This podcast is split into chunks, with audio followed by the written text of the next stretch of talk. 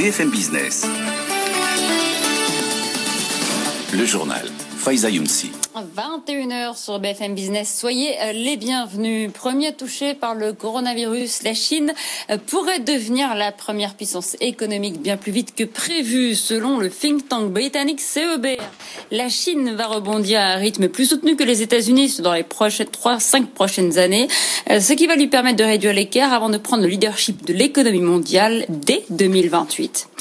En France, il n'y aura pas de reconfinement local ou national pour le moment. La piste est écartée euh, par le ministre de la Santé qui a été interviewé ce soir sur France 2. Mais la flambée de cas de coronavirus dans plusieurs régions inquiète les autorités.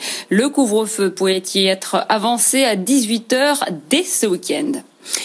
La crise sanitaire ne semble pas pour le moment perturber la fintech française. Contre toute attente, ces levées de fonds ont progressé de presque 20% sur un an, euh, selon les chiffres qui ont été publiés aujourd'hui par l'association France FinTech.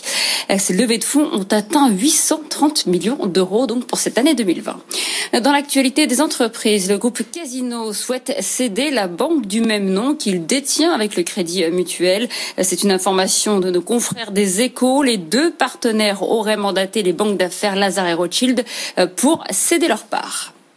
Boeing termine l'année avec le retour de son 737 MAX dans le ciel. L'avion vient de réaliser son premier vol commercial aux États-Unis depuis 2019 avec la compagnie American Airlines. Il a décollé cet après-midi de Miami pour rejoindre New York avec une centaine de passagers à bord.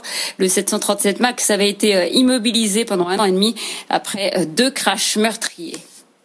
Puis on a pris aujourd'hui le décès du couturier Pierre Cardin à l'âge de 98 ans, créateur visionnaire.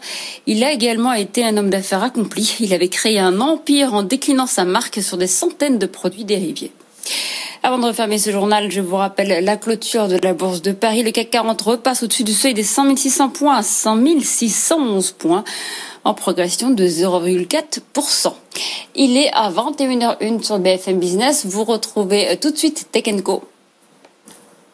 Tous les week-ends sur BFM Business, l'hebdo des PME vous propose un tour d'horizon des PME françaises, ces entreprises qui sont au cœur de l'économie. Quelles sont leurs particularités? Quel développement? Partez à la rencontre de ces dirigeants d'entreprises passionnés qui réussissent. L'hebdo des PME, produit par Média France et présenté par Jeanne Baron, tous les samedis et dimanches sur BFM Business. L'hebdo des PME, avec Média France, le partenaire média et contenu de toutes les PME.